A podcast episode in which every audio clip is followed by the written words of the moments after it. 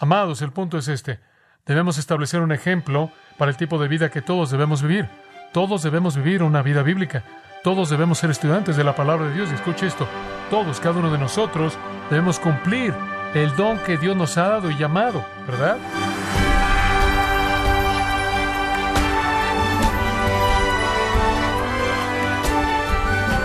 Quiero darle las gracias por acompañarnos en este su programa Gracias a vosotros con el pastor John MacArthur. Dentro de una iglesia hay innumerables necesidades, como es gente enferma, otros necesitan comida. En ocasiones la escuela dominical requiere maestros, otros más solicitan consejería. En resumen, hay diferentes oportunidades de servicio. Pero ¿cómo puede saber en dónde Dios quiere que usted sirva? ¿En dónde ministre? Bueno, yo le invito a averiguarlo cuando el pastor John MacArthur en la voz del pastor Luis Contreras nos ayuda a entender cómo debemos preparar a cada creyente para que sirva de una manera eficiente que impacte la vida de otros. Estamos en la serie Cualidades de un siervo excelente, aquí en gracia a vosotros.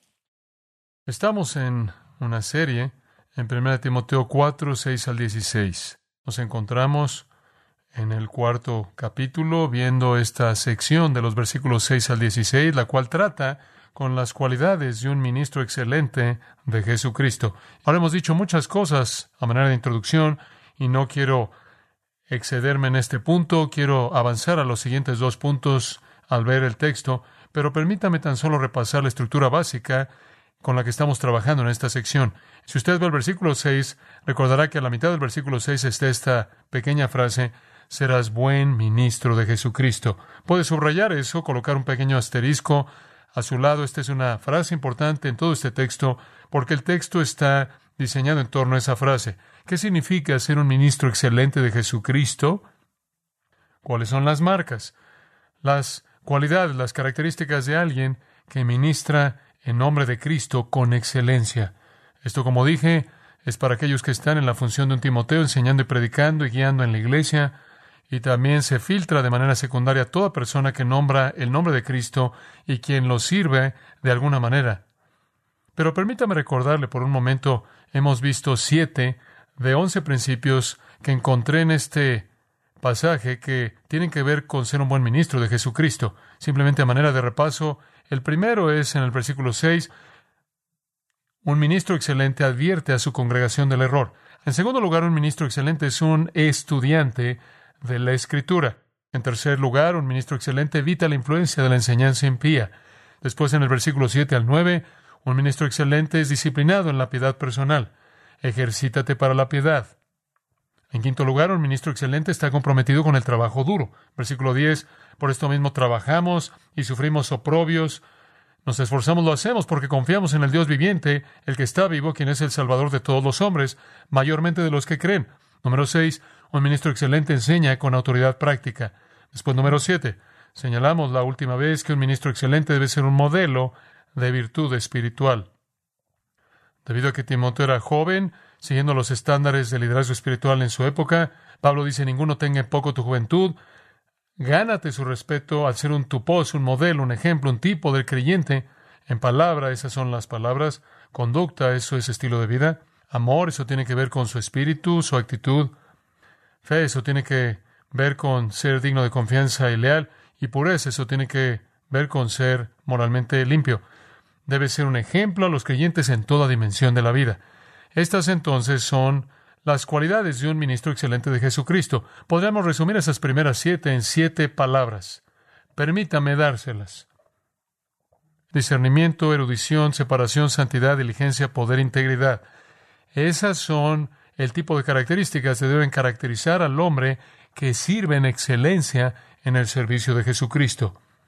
También deben ser lo que caracteriza nuestras vidas. Números 8 y 9.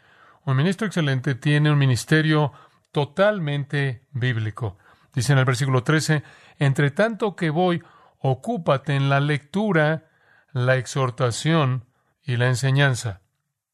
Para eso vivimos, predicación, enseñanza, implementar la escritura en lo que hacemos, nada más, nada menos. Y después, número nueve, vamos a terminar con este, y no vamos a terminarlo, voy a retomarlo ahí la próxima vez. Pero número nueve es este. Y este es un punto realmente muy, muy maravilloso el que presenta en el versículo 14. Un ministro excelente cumple su llamado. Un ministro excelente cumple su llamado. Ahora, esto es difícil. Hay personas que entran al ministerio y abandonan, quizás porque no fueron llamados ahí en primer lugar, pero eso es comprensible. Pero hay personas que fueron llamadas al ministerio que abandonan y esa es una deserción del lugar en donde Dios quería que estuvieran. Observe por favor, el versículo 14, conforme vemos cómo el ministro excelente debe cumplir su llamado. Pablo le dice a Timoteo, no descuides o podría ser también traducido, deja de estar descuidando el don que está en ti, que te fue dado, o mediante el medio de la imposición, mediante profecía, por la imposición de las manos de los ancianos. Ahora, permítame darle un poco de trasfondo aquí. El hecho de que Pablo dice no descuides el don o deja de estar descuidando el don, indica o que Timoteo estaba a punto de descuidar el don o ya había comenzado a descuidar el don. De cualquier manera, Timoteo está en un lugar peligroso. Timoteo está en donde muchas personas en el ministerio han estado, en un punto de partida.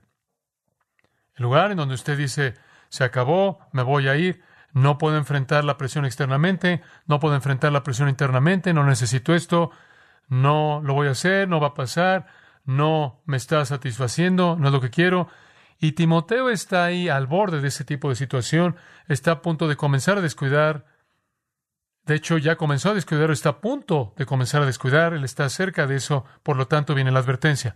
Permítame darle algo de una idea de lo que Timoteo estaba atravesando. Si usted ve segundo de Timoteo capítulo 1, Pablo, en el versículo 3 dice, no dejo de acordarme de ti en mis oraciones noche y día. Ahora él sabía que Timoteo estaba en un ministerio muy difícil.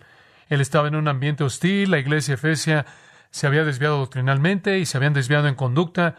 Ambos eran tanto inmorales como aberrantes en la teología. Timoteo fue colocado en esa iglesia y Pablo le dijo, corrige las cosas en esa iglesia, corrige esa iglesia. Esa es una tarea muy difícil. Timoteo es joven, Timoteo está luchando en su propio corazón con su propio desarrollo espiritual. Él tiene un grupo de enemigos fuerte ahí en los que están propagando el error en Éfeso que tienen teología de alto poder sofisticado, una cuasi teología que realmente es filosofía. Timoteo no lo puede enfrentar, él no puede discutir, no es muy bueno quizás en la apologética, él está enfrentando algunas batallas reales, la gente no quiere oír lo que él dice, hay personas que propagan el error ahí en el liderazgo y entonces Pablo dice, estoy orando por ti y noche, quiero verte, versículo 4, y me acuerdo de tus lágrimas. Timoteo está llorando, ¿acaso Pablo tiene una palabra de que el corazón de Timoteo está quebrantado, que la tristeza lo está abrumando, que es más de lo que él puede enfrentar. Y me acuerdo, él dice, de tu fe verdadera, sin hipocresía me acuerdo. Entonces, versículo 6, te recuerdo, aviva el fuego del don de Dios. Ahora, ¿qué dice eso? ¿Podría ser que el don que Dios le había dado a Timoteo no estaba siendo usado? ¿Acaso Timoteo está dejando su ministerio? Y Pablo dice, aviva ese don que está en ti por la imposición de mis manos. O usted compara eso con la escritura que acabamos de leer en 1 Timoteo 4:14 y usted sabrá que Pablo era uno de esos ancianos cuyas manos fueron colocadas sobre Timoteo. Oye, estuvimos ahí cuando todo comenzó, estuvimos ahí cuando el Espíritu de Dios por revelación mediante profecía confirmó tu ministerio, tu don. Colocamos nuestras manos sobre ti. ¿Se te olvidó eso? Avive ese don. Digo, era tan difícil para Timoteo y la presión era tan grande y el antagonismo era tan grande y enfrentémoslo. Lo que en últimas le pasó a la iglesia de Éfeso, ¿qué fue? Dejó su primer amor y qué? Y dejó de existir. Entonces, fuera cual fue el esfuerzo que Timoteo había hecho ahí, fue un esfuerzo que vivió por poco tiempo. La oposición era muy fuerte. Y él es como un hombre en una iglesia que está muriendo y él dice, estoy tratando y estoy haciendo todo lo que puedo. Y él era el mejor hombre que estaba disponible, pero eso iba a morir. Él estaba peleando como podía. Y finalmente, él estaba comenzando a decir, no, lo puedo enfrentar, tengo que rendirme, no puedo, no puedo pelear. Y él se volvió tímido, temeroso, perdió su valentía. Versículo 7, Dios no nos ha dado espíritu de cobardía, Él no recibió eso de Dios, sino de poder. Timoteo, ¿dónde está tu poder? Versículo 8, por tanto, no te avergüences del testimonio de nuestro Señor. ¿Quieres decirme que Timoteo ha llegado al punto en el que está avergonzado de identificarse con Cristo y conmigo, su prisionero de Pablo? Él ni siquiera quiere estar asociado con Pablo ni con el Señor, Timoteo. Él realmente tiene tantas ganas de salirse. Él dice, mira, tienes que ser participante de las aflicciones del Evangelio, tienes que esperar hostilidad, tiene que ser así. Versículo 12, Pablo dice, yo sufro y no me avergüenzo. Timoteo, no me avergüenzo. ¿Y por qué tú sí? Versículo 13. Aférrate, Timoteo, guarda la forma de las sanas palabras, aférrate a lo bueno, esa es la verdad, la doctrina, aquello que te fue encomendado, guárdalo mediante el poder del Espíritu que mora en nosotros. Y después él dice en el versículo 15, por favor, no te vayas, el resto de la gente se ha ido, no te vayas, el resto de la gente me ha abandonado. ¿Entiende usted lo que está pasando? La presión venía de afuera, el ministerio era difícil, y Timoteo dijo, no, necesito esto, no puedo enfrentar esto no va a ningún lugar, no me están escuchando, la iglesia no está cambiando, no está funcionando. Y después añada eso el hecho de que en el capítulo 2, versículo 1, él dice, esfuérzate en la gracia y usted sabe que Timoteo está siendo muy débil. Él está tratando de fortalecerlo. En el versículo 2, él dice, debes, debes enseñar hombres fieles que puedan también enseñar a otros. Tienes que hacerlo como un soldado que está en la batalla, versículo 5, como un atleta que está en la carrera, versículo 6, como un granjero que está plantando en el campo. No puedes renunciar. Y después Timoteo probablemente tuvo algo de presión indicado en el capítulo 2, versículo 22. Huye de las pasiones juveniles. Aquí está Timoteo. Él está siendo golpeado por fuera, la gente no está escuchando lo que él está diciendo, le está peleando y parece que está perdiendo la batalla. La iglesia se está desintegrando y le está haciendo su mejor esfuerzo por levantarla y después él está viendo al interior de sí mismo y él ve deseos juveniles y deseos y anhelos en su corazón y él probablemente está en una situación en donde quizás está diciendo a sí mismo, ¿quién soy yo para ministrar por la causa de Cristo? Quizás la razón por la que esto no puede salir adelante es porque tengo tantas batallas espirituales en mi propia vida. ¿Y qué derecho tengo yo de hacer esto? Y él está peleando contra esos deseos y Pablo le dice, huye de esas cosas, huye de esas cosas, sepárate de esos deseos pecaminosos, sepárate de la enseñanza falsa, falsa doctrina que come como gangrena, aléjate de esa basura y busca la justicia, la fe, el amor y la paz. Ve con gente que invoca a Dios de un corazón puro, mantente alejado de las preguntas necias y que son ignorantes. Él realmente está tratando de reorientar a Timoteo, reorientarlo. Ahora con eso en mente, regresamos al capítulo 4 y trata de entender mejor lo que esta exhortación significa. Versículo 14, no descuides el don que hay en ti. Esto es tan importante. ¿Qué es lo que Pablo le está diciendo a Timoteo? Escuche con cuidado. Él está diciendo, Timoteo, este ministerio en el que estás involucrado no es por tu decisión. ¿Entiende eso? Tú fuiste dotado para esto por el Espíritu Santo. Fuiste dotado para esto por el Espíritu Santo. ¿Tú no escogiste esto? Entonces, al tratar de llamar a Timoteo a cumplir con su llamado, él comienza al decir, has recibido un don espiritual para esto. Esa es la razón por la que por la que usted no puede darle crédito a un hombre por su don, porque no es algo que él escogió o que él buscó. Es de él por gracia soberana. No descuides el don que hay en ti.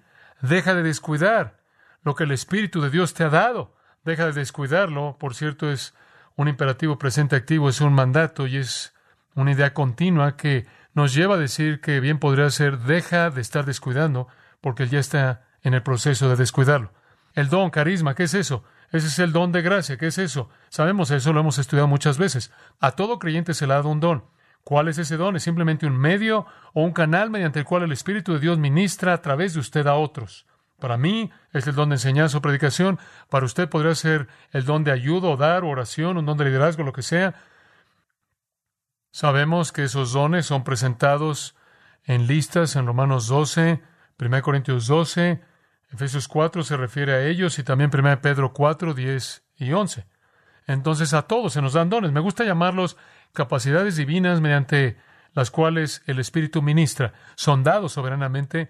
El Espíritu de Dios da esos dones a nosotros conforme Él soberanamente los diseña.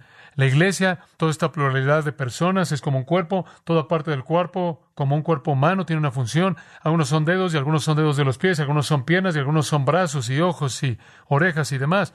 Toda persona encaja en el cuerpo y todos tenemos dones para mezclarnos, para constituir un cuerpo que pueda crecer y nutrirse apropiadamente y alcanzar a otros. Entonces Pablo le dice a Timoteo, primera razón por la que debes cumplir tu llamado es porque fuiste dotado para esto. Fuiste dotado para esto. El don de Timoteo fue un don para la propagación directa de la palabra. Esa es la razón por la que el Señor es tan claro en mandarlo a través de Pablo, enseña la palabra, predica la palabra, manda y enseña, manda y exhorta. Él lo dice una y otra vez, primera de Timoteo, segunda de Timoteo, continuamente le está diciendo a Timoteo que enseñe, enseñe, enseñe, enseñe. Que haga la obra de evangelista. Cumple tu ministerio. A él se le dieron dones en el área de evangelismo, predicación, enseñanza, liderazgo, todos mezclados para ser el don que él había recibido. Cada uno de nosotros tiene un don, y ese don es la mezcla de todas estas áreas que el Espíritu une y nos la da. Es como un pintor que tiene diez colores en una paleta y él quiere pintar algo y él puede pintar un número infinito de colores usando su paleta solo con diez diferentes colores y lo hace sobre su lienzo solo con diez colores en su paleta porque él mezcla. Entonces el Espíritu de Dios toma un poco de este don un poco de aquel don un poco de aquel don y lo pinta como él quiere pintarlo con esa combinación perfecta para que usted encaje en el cuerpo para hacer lo que usted y nadie más puede hacer. Entonces, Timoteo, se te ha dado este don para ministerio directo de la palabra de Dios y debes hacer eso, entiendo eso. Nadie jamás me ha tenido que decir cuál es mi don. Nunca jamás hice la pregunta. Lo he sabido desde que era joven y entregué mi vida a Cristo, sabía lo que Dios quería que hiciera. Yo creo que usted recibe su don en la salvación. Ese don puede estar latente antes de que realmente florezca y puedo mirar hacia atrás a mi vida y saber que Dios me había llamado a predicar y enseñar. Eso siempre estuvo en mi corazón, siempre en mi mente. No sabía cómo lo iba a hacer, no sabía si iba a poder hacerlo eficazmente, pero sabía que ese era el deseo de mi corazón, enseñar y predicar la palabra. Eso estoy seguro también fue el deseo de Timoteo. Y cuando primero conocí a Pablo, como se registra en Hechos 16, él probablemente estaba tan emocionado por la posibilidad de viajar con este, el más grande de todos los predicadores vivos, que él difícilmente podía contenerse porque él tenía el deseo de corazón de hacer lo mismo. Yo creo que cuando Dios da el don, viene con él a medida de la fe para operar el don, ese es el deseo de corazón. Entonces, de manera subjetiva, él dice, Timoteo, estás dotado para esto. Objetivamente, vea lo que dice, objetivamente, Timoteo, ese don te fue dado públicamente mediante una profecía. No creo que él recibió el don mediante la profecía, sino que creo que hubo una afirmación pública de ese don mediante revelación directa de Dios. ¿Cuándo pasó eso? Bueno, en el capítulo 16 de Hechos, Pablo estaba viajando por Listre, con y Derbe, en el área Galacia, y él llegó a esta área, se reunió con este joven maravilloso llamado Timoteo, quien se hablaba bien de él por todo mundo debido a su fe en el Señor, un hombre joven muy dotado. Él tuvo un legado maravilloso con su madre y abuela, siendo buenas cristianas. Él vino de un trasfondo judío gentil, lo cual lo hacía capaz de alcanzar ambas culturas. Él era un hombre ideal para que Pablo se lo llevara. Y yo creo que fue en ese momento, aunque no lo dice así en Hechos 16, lo dice aquí, que se dio una profecía. Una profecía directa de Dios vino y el Espíritu de Dios habló que Timoteo fue apartado para la predicación y enseñanza de la palabra. Será muy parecido a lo que pasó en Hechos 13, cuando el Espíritu Santo dijo, apartadme a Bernabé y a Saulo para la obra que tengo para ellos. Y hubo una revelación directa para la iglesia en Antioquía de que Bernabé y Saulo fueron apartados para el ministerio. Yo creo que Timoteo pasó por el mismo tipo de situación en donde Pablo se reunió con él ahí en Hechos 16, muy probable que la iglesia se reunió y el Espíritu de Dios habló a través de uno de los profetas, una profecía directa, una revelación directa, diciendo, este hombre tiene el don. Entonces él tuvo una confirmación subjetiva el don interno y el deseo de su corazón. Él tuvo una confirmación objetiva, la voz de Dios hablando directamente una profecía que esto era lo que debía hacer. Ahora, permítame decir que esto no es normativo. No estoy en el ministerio hoy día porque Dios me dio una revelación. Esto es extraordinario.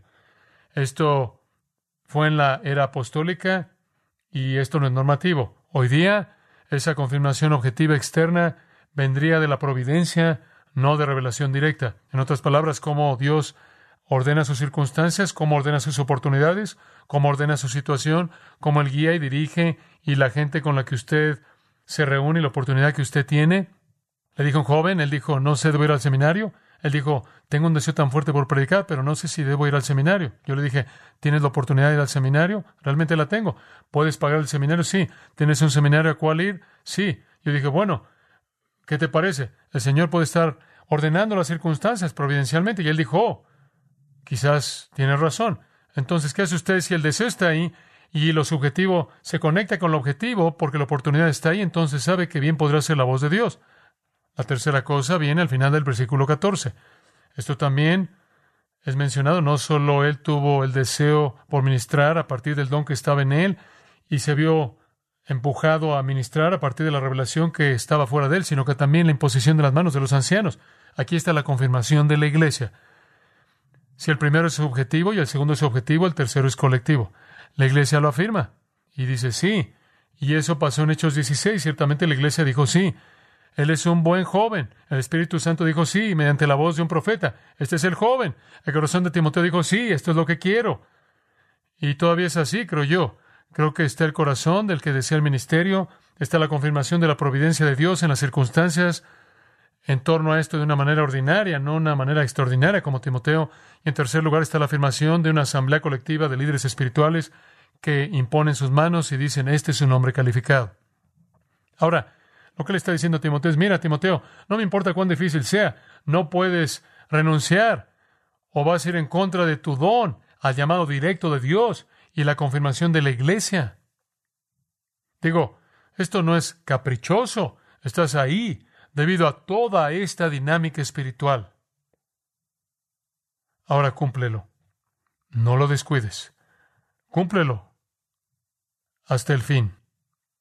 Ahora vamos a hablar un poco más la próxima vez de esta idea entera de imponer manos y eso, pero solo quiero que tenga el sentimiento general. ¿Sabe una cosa? Hay tantas personas en el ministerio que entran por un rato y en cierta manera son como cometas y, y se van. Velas pequeñas. ¿Se da cuenta? Realmente me sorprende la gente. Me imagino que hay más de lo que pienso, pero algunas veces creo que solo hay unos cuantos.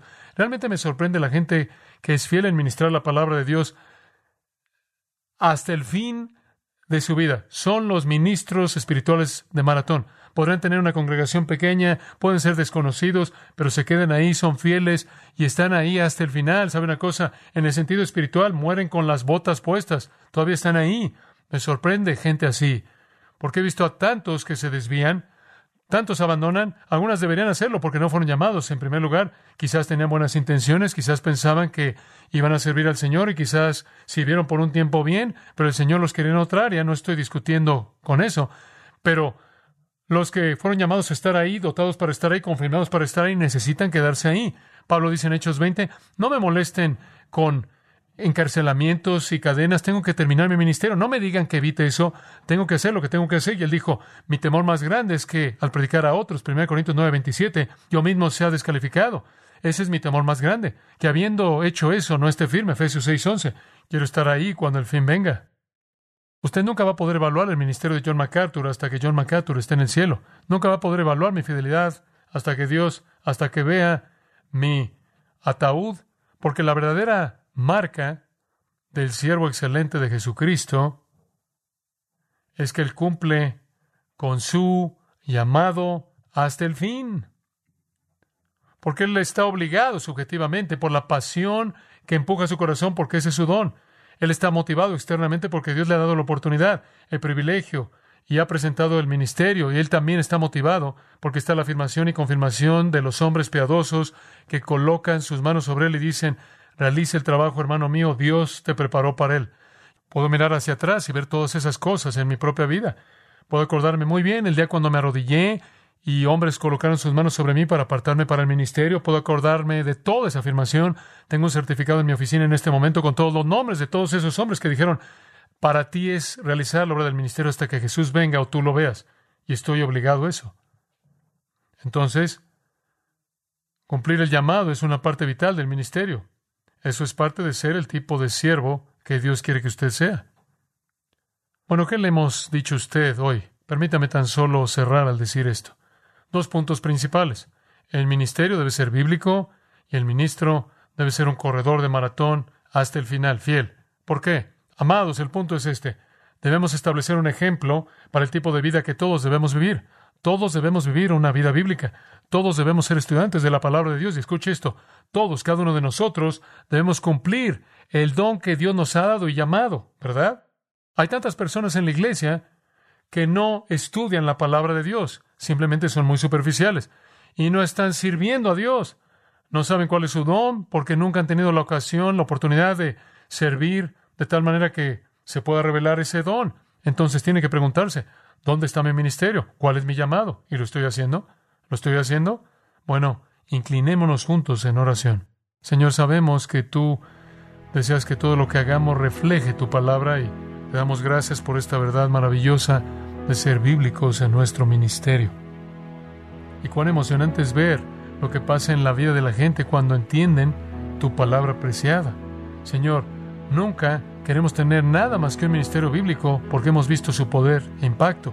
Oramos que tú levantes a más y más hombres que puedan entregar su vida a la palabra, más y más hombres y mujeres que obedezcan esa palabra. Ayúdanos a hacer la pregunta honesta, ¿estoy usando mis dones? ¿Y cuál es mi ministerio? Y Señor, si no conocemos la respuesta, ayúdanos a involucrarnos, a cumplir con el llamado que nos has dado, a conocer el gozo de una vida de servicio.